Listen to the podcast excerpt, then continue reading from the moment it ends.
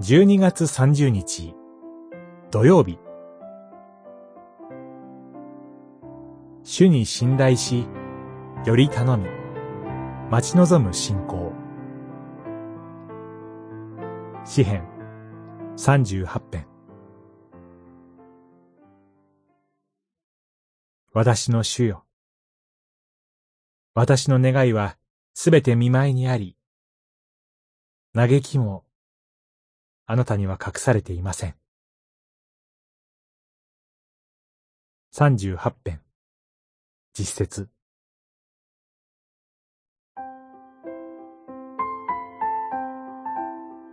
多くの場合、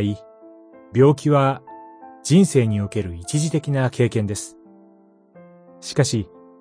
長い間病気を患う時に伴う危険は、肉体的苦痛から出発したことが、次第に心と魂の苦難、ひいては神との関係と周りの人との関係における苦難につながることもあるということです。詩人は病気に関する問題に対して直接的な解決策が見えないという絶望的な状況でも祈り続けていきます。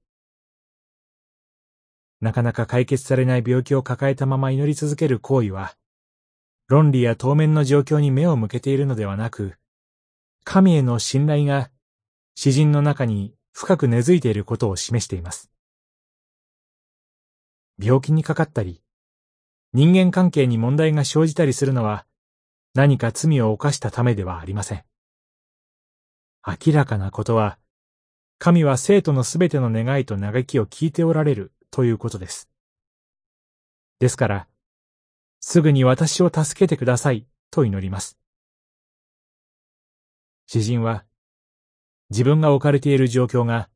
神の主権のもとにあり、自分を救ってくださるのは、ただ主なる神のみと信じて懇願しています。苦難の中で神を恨んだり、他人を責めたりするのではなく、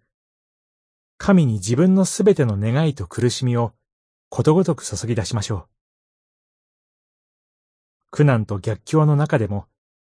主を待ち望む者の、主に信頼して生きる姿こそ、